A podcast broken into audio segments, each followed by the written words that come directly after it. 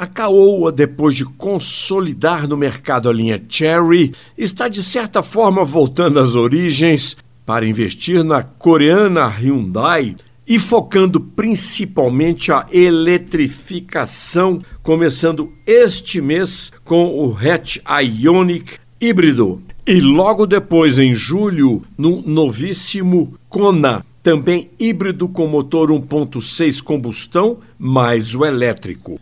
Mas os planos da Caoa incluem também um SUV que nunca esteve por aqui, o Palisade, em 2024, com motor a combustão, em 2025, o híbrido.